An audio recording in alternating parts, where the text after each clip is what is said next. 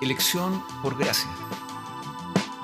Si un día le llega al lector la idea de provocar una disputa viva entre cristianos, permítame ofrecerle una sugerencia. Exclame esta sola palabra. Predestinación. Para algunos, esta palabra es un tesoro consolador que les ayuda a entender mejor la gracia de Dios para otros es la peor de las calumnias en contra del carácter justo de Dios. La controversia que existe en cuanto a la predestinación no se encuentra en una falta de evidencias bíblicas. Es inevitable que sea controversial cualquier cosa que desafía la independencia humana, su orgullo y la supremacía de su voluntad. Muchos eruditos en teología bíblica han observado que las dificultades que sentimos con respecto a la predestinación no son derivadas de la palabra.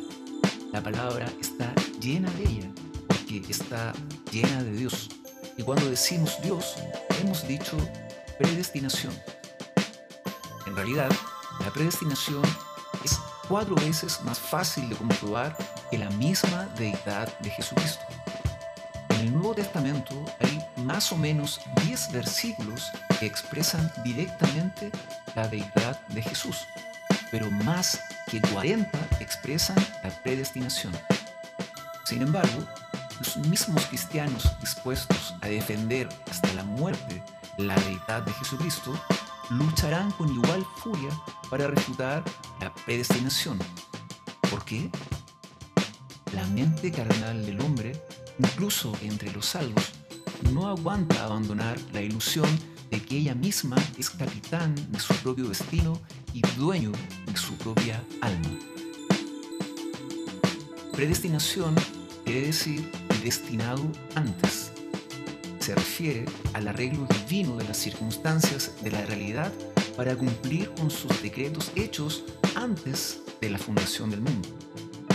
La elección se refiere al decreto divino de crear de entre la humanidad condenada ciertos individuos para ser beneficiarios del don gratis de la salvación. Dios hizo esto sin referencia a los méritos, al estado de la voluntad o la fe prevista en los elegidos. Dios no lo hizo arbitrariamente, sino a base de su gracia. La reprobación tiene que ver el decreto divino mediante el cual Dios deja a una parte de la humanidad pecadora seguir su camino hacia la condenación eterna, sirviendo de esta manera de objetos de la ira divina.